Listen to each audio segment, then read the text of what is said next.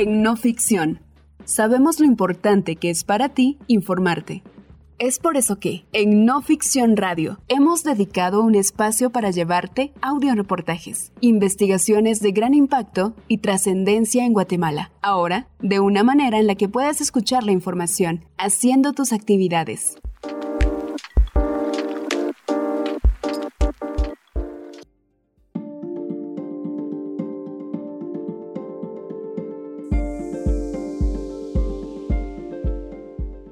¿Quién es quién en el paro nacional?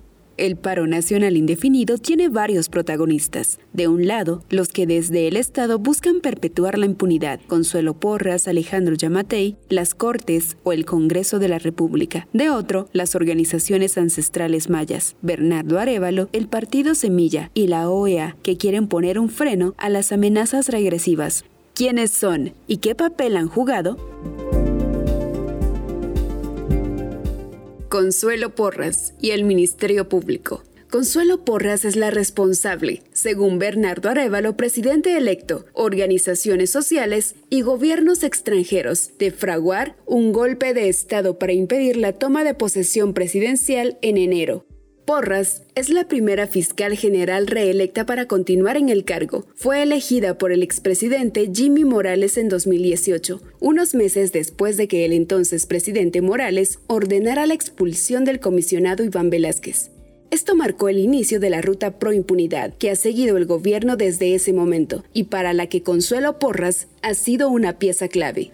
La fiscal Porras se mostró insustituible para la estrategia cuando en 2022 Alejandro Yamatei la reeligió como fiscal general. Lo hizo en un proceso controvertido, rozando las ilegalidades en las normas del juego. Tampoco escuchó la advertencia sobre ella de Estados Unidos, que dos meses antes, ya en proceso de elección, la incluyó en la lista Engel desde que Consuelo Porras entró al Ministerio Público en 2018. Esta entidad no solo se alineó completamente con la Alianza Pro Impunidad, el llamado Pacto de Corruptos, sino que se volvió su pieza principal. El fin último para la restauración de la impunidad era la desarticulación o eliminación de las capacidades instaladas a todo nivel para investigar la corrupción, capacidades que presencia de la CICIG en Guatemala habían dejado los 10 años de labores el Ministerio Público ha jugado el principal papel para este objetivo, a través de la criminalización de los operadores de justicia. Desde su primera conferencia de prensa como fiscal general, Porras se mantuvo en el terreno de la ambigüedad. En esta, reconoció al presidente Morales como un aliado en la lucha contra la corrupción ya asentada en el Ministerio Público, Porras realizó decenas de traslados de fiscales de unidades. Estos se dieron principalmente a funcionarios de la Fiscalía Especial contra la Impunidad, aunque también otras de las fiscalías claves como la de Derechos Humanos o Unidad de Métodos Especiales. Esta estrategia llegó al punto de no retorno con la expulsión de Juan Francisco Sandoval como jefe de la FESI, al frente de la Fiscalía, Sandoval había trabajado junto a la CICIG los mayores casos de corrupción de la historia de Guatemala. Su expulsión del MP y órdenes de captura hicieron que Sandoval tuviera que salir al exilio. Sandoval, sustituido por Rafael Curruchiche, quien venía de la Fiscalía de Delitos Electorales. El nuevo jefe de la FESI desde un inicio se plegó a la estrategia de acoso y derribo para dejar una tabla rasa que borrara todos los avances en la lucha contra la corrupción criminalizar a operadores de justicia, el Ministerio Público ha tramitado denuncias espurias en contra de decenas de fiscales, abogados, jueces o periodistas, solicitando retirar la inmunidad a jueces de alto riesgo, encauzando e incluso llevando a prisión a decenas de operadores de justicia. Muchos de estos se encuentran ahora en el exilio. Algunos, quienes no se fueron a tiempo, han terminado en prisión. Destaca el caso de la ex jefa de la FESI de Quetzaltenango, Virginia La Parra, condenada a cuatro años de prisión. También el de la ex jueza de alto riesgo Erika Ifán o el ex juez Miguel Ángel Galvez hacia quienes el Ministerio Público solicitó retirar la inmunidad. Ambos, tras acciones coordinadas con el sistema de justicia, han terminado también en el exilio. El Ministerio Público, bajo la gestión de Porras, también inició la persecución en contra de los periodistas con mayor incidencia en investigación de corrupción, José Rubén Zamora, el fundador y presidente del periódico, destacado por sus investigaciones de corrupción, se encuentra actualmente en prisión. El periodista Juan Luis Font tuvo que salir al exilio. pero las acciones en contra del resultado electoral hacen que la dimensión de Consuelo Porras dé un paso más. La cooptación del Estado no se trata solo del sistema de justicia, sino de todo el sistema democrático. Acciones del Ministerio Público en el actual proceso electoral. Desde su oficina en Gerona, Porras, junto a su equipo de fiscales Rafael Curruchiche y Cintia Monterroso, han iniciado investigaciones contra el movimiento Semilla y el proceso electoral que han colmado la paciencia de los guatemaltecos. Estas provocaron que decenas de miles de personas salieran a bloquear y protestar durante 20 días para exigir la renuncia de Porras. La última fue el allanamiento el 30 de septiembre a la sede del Tribunal Supremo Electoral y la incautación de cajas de los resultados electorales. En ese momento, Curruchiche dijo que se trataba del mismo expediente que el caso de corrupción Semilla. Una semana después de la primera vuelta, Rafael Curruchiche anunció el caso Corrupción Semilla sobre supuestas firmas falsas usadas para la conformación del partido. Este caso les ha permitido lograr dos veces la suspensión provisional de la organización política, algo que se culminó el día 2 de noviembre con la suspensión de la personalidad jurídica del partido, según fuentes consultadas para el tema. Este caso es importante porque además pedirán capturas contra directivos de Semilla, Arevalo y sus 24 diputados electos. Llegarán al poder en enero, sin partido, lo cual les deja con pocas opciones de incidencia en el Congreso. El Ministerio Público también prepara el caso de la supuesta sobrevaloración del Sistema Informático de Transmisión de Resultados Electorales Preliminares, TREP. Con este podrían solicitar capturas en contra de magistrados del Tribunal Supremo Electoral y del jefe del Registro de Ciudadanos. Durante las protestas del paro nacional, la fiscal se dedicó a tacharlas de ilegales, pidió a la Corte de Constitucionalidad y al Ministerio de Gobernación que usara la fuerza para dispersar a los manifestantes. Amenazó al entonces ministro del Interior, Napoleón Barrientos, de destituirlo e investigarlo si no cumplía con lo ordenado, y hasta pidió la intervención del ejército. En la mesa de diálogo que se realizó con líderes indígenas no participó, Porras colecciona fuertes críticas por su labor. El secretario general de la Organización de Estados Americanos, Luis Almagro, quien dijo que lo que hacía el Ministerio Público era un ejemplo vergonzoso para el hemisferio. Sin embargo, ella ha dejado claro que no renunciará a su cargo. Texto. Sofía Menchú y Carolina Gamazo. Sistema de Justicia. Las resoluciones de las Cortes de Justicia de Guatemala, principalmente de la Corte de Constitucionalidad y la Corte Suprema de Justicia, referentes al proceso electoral, ponen en evidencia que el sistema de justicia se encuentra también cooptado por grupos que impiden la democracia.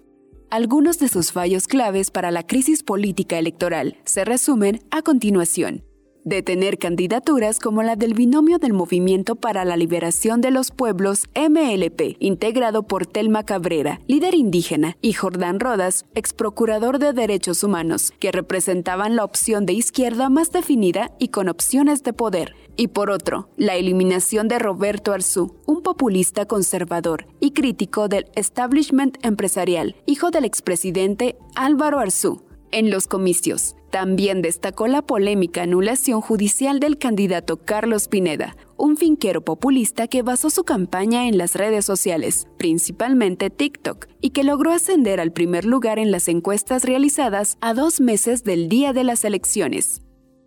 Permitir candidaturas cuestionadas. Los jueces fueron utilizados para proteger figuras políticas. En marzo de este año, decidieron la aprobación de la candidatura presidencial de Suri Ríos, aun con el impedimento constitucional de ser la hija del fallecido dictador Efraín Ríos Montt, que gobernó de facto entre 1982 y 1983. También, en ese mismo mes, la Corte Suprema de Justicia y la Corte de Constitucionalidad decidieron no otorgar el amparo provisional que buscaba impedir la inscripción del binomio presidencial de la Unidad Nacional de la Esperanza, UNE, integrado por Sandra Torres y Romeo Guerra.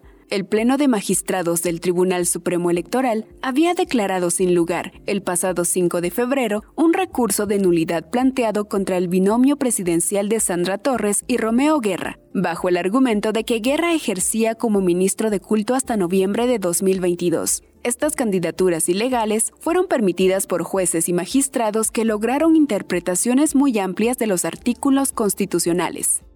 suspender los resultados electorales. Cuestionar los resultados a través de resoluciones judiciales es otro elemento sobre la forma en que jueces y magistrados han operado a favor de ciertos grupos. El sábado 1 de julio, la Corte de Constitucionalidad resolvió a favor de nueve partidos políticos y dio la orden de repetir las audiencias de revisión de escrutinios de las elecciones generales 2023. Las altas cortes lograron suspender los resultados por casi dos semanas como consecuencia de su intervención avalar a un juez sin rango electoral.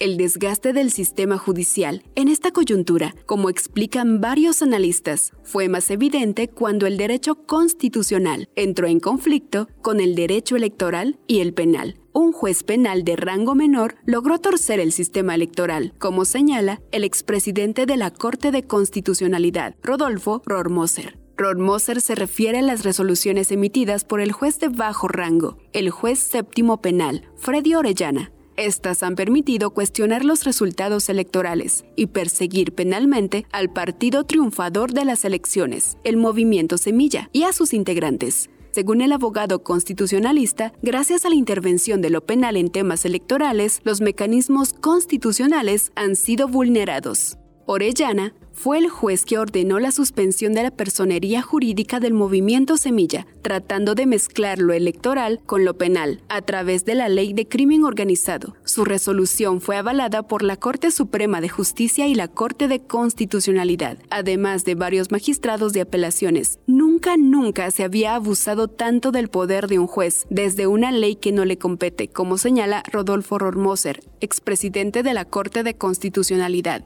El caso llamado Corrupción Semilla fue gestionado por el juez Orellana y ejecutado por el Ministerio Público de Consuelo Porras y respaldado por las más altas Cortes de Justicia. Estas declararon sin lugar las apelaciones del partido Semilla para que su caso no fuera conocido por el juzgado séptimo. Es el que ha sido utilizado para tratar de vulnerar los resultados electorales, allanando incluso la sede del Tribunal Supremo Electoral y autorizando el secuestro de las actas de resultados por parte de la Fiscalía Especial contra la Impunidad FESI.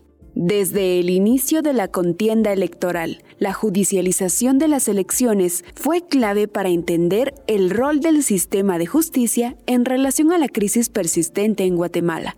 La Corte Suprema de Justicia está integrada por 13 magistrados. Son electos por el Congreso de la República para un periodo de cinco años, junto a su elección. También se seleccionan a los magistrados de 42 salas de apelaciones. Sin embargo, debido a un entramado de corrupción, donde desfilaron diputados, magistrados, abogados, funcionarios públicos, postuladores y empresarios para viciar el proceso de elección de Cortes de Justicia en 2021, la actual Corte Suprema de Justicia lleva tres años de facto al frente del organismo judicial. Esta Corte Suprema de Justicia, no obstante, también fue electa de manera ilícita. Una denuncia dejada por la extinta Comisión Internacional contra la Impunidad dejó evidencia de cómo los 13 magistrados electos de la actual Corte Suprema de Justicia se doblegaron ante dos ex candidatos a la presidencia de Guatemala juraron lealtad ante Manuel Valdizón, ex candidato a la presidencia por el Partido Libertad Democrática Renovada líder, y ante Alejandro Sinibaldi, postulado de manera prematura por el Partido Patriota para las elecciones de 2015. Esta es la corte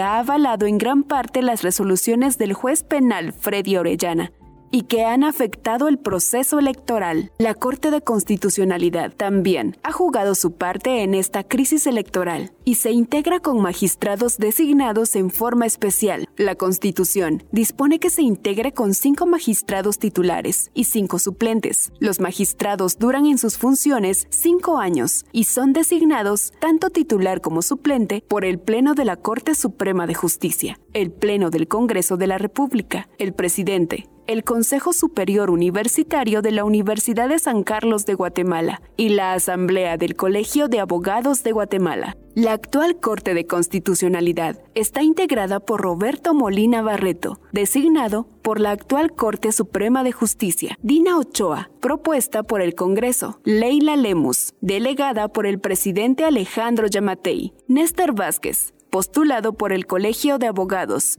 y Héctor Pérez Aguilar, electo por la actual y deslegitimada Administración de la Universidad de San Carlos, USAC.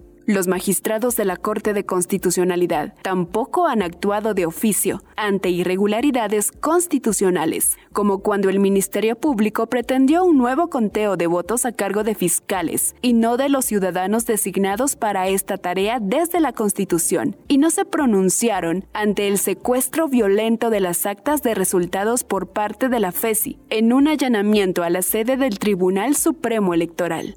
Los ciudadanos han buscado plantear amparos para defender las elecciones desde lo constitucional, pero la Corte de Constitucionalidad ha resuelto cada queja con argumentos de muy poca claridad y cuando las manifestaciones se han hecho realidad, debido a esta falta de certeza, los magistrados de la Corte de Constitucionalidad resuelven para conflictuar derechos como la libre locomoción y el de protesta ciudadana. La Corte de Constitucionalidad y la Corte Suprema de Justicia, como parte de todo el sistema de justicia, tienen la responsabilidad de proteger las elecciones desde un marco constitucional. No obstante, su papel ante la actual crisis de Guatemala ha sido la de generar mayor incertidumbre desde lo legal, potenciando la desconfianza en sus resoluciones.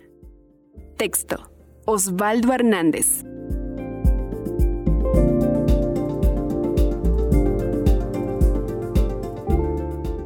Los partidos políticos y el Congreso.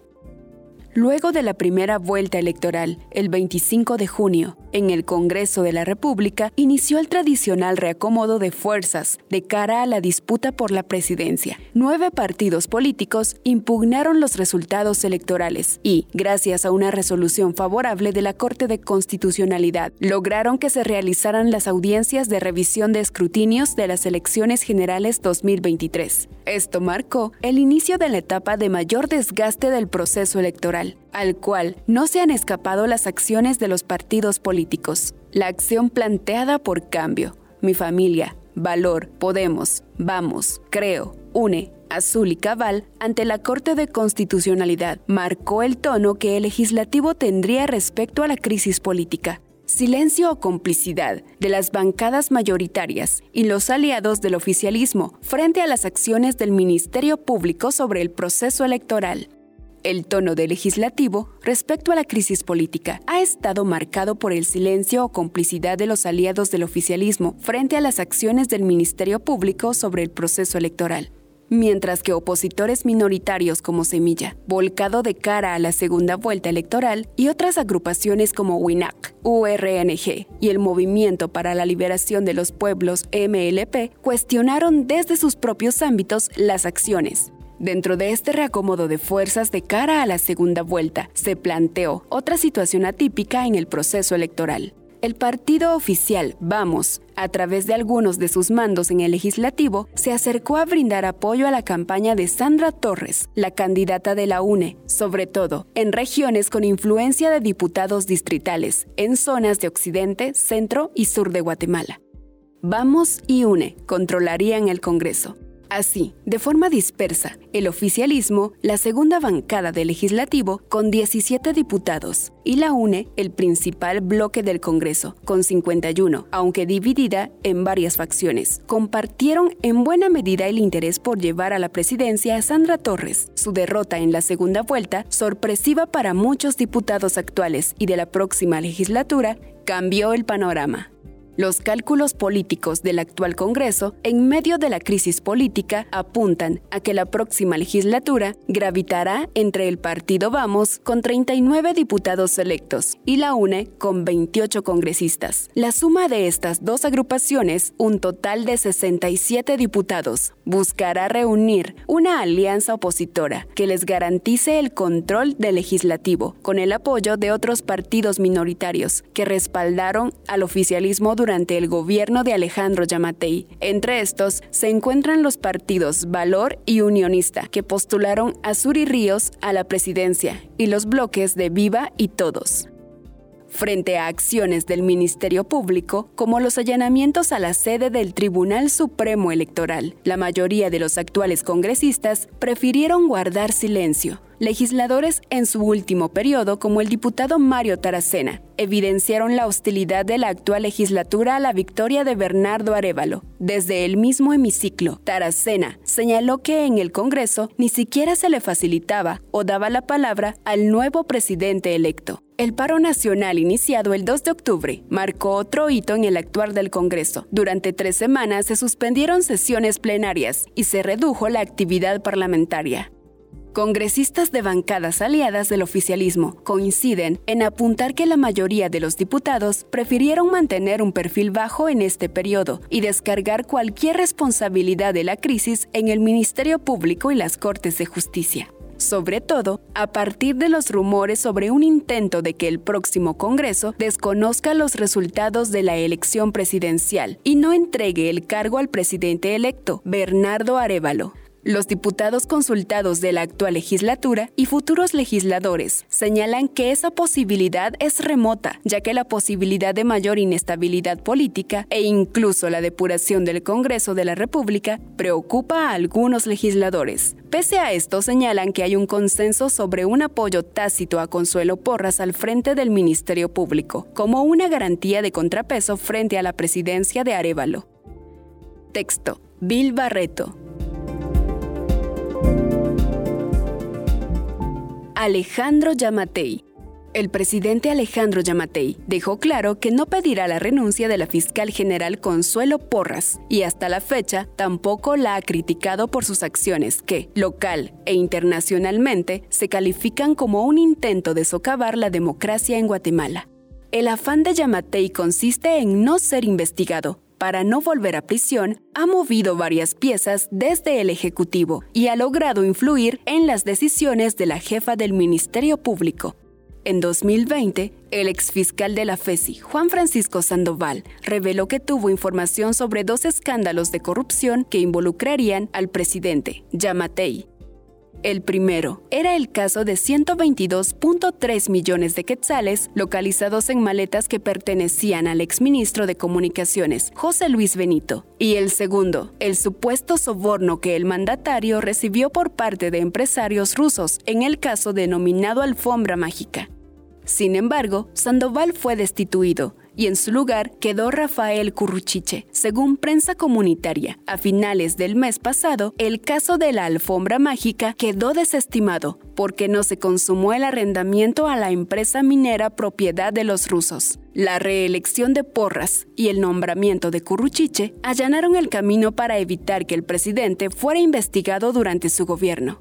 Luego de la victoria de Arevalo en agosto, Yamatei prometió colaborar en una transición ordenada y eficaz, pero esta quedó suspendida por dos semanas a petición de Arevalo, quien denunció ser víctima de un golpe de Estado por parte de Porras. Esto debido a que una semana después de las elecciones, el registro de ciudadanos suspendió provisionalmente al movimiento Semilla a petición del juez Freddy Orellana y del Ministerio Público, aunque más tarde la Corte de Constitucionalidad suspendió la medida. El allanamiento de finales de septiembre, en que los fiscales se llevaron las actas con los resultados electorales, agudizó la preocupación de Arevalo y de la población. Yamatei no ha condenado ninguna de estas acciones, pero sí pidió el acompañamiento de la Organización de Estados Americanos OEA, tanto para la transición como para mediar entre el gobierno y los líderes indígenas en medio de las dos intensas semanas de protestas que casi paralizaron el país. Yamatei salió en cadena nacional diciendo que las manifestaciones eran ilegales. Añadió que tenía información de que eran financiadas por gobiernos extranjeros y que pronto daría más información sobre el tema. El discurso del presidente iba en la misma línea que los pronunciamientos del Ministerio Público y de algunas cámaras empresariales que condenaron los bloqueos tanto Porras como la Corte de Constitucionalidad ordenaron al Ministerio de Gobernación actuar de inmediato en contra de los manifestantes y despejar las vías. Las advertencias llegaron al punto de amenazar al titular de la cartera con la destitución y persecución judicial. El entonces ministro, Napoleón Barrientos, renunció porque no dispersó a los protestantes como se lo habían ordenado A todo esto, de nuevo, Yamatei se mantuvo en silencio. Texto, Sofía Menchú.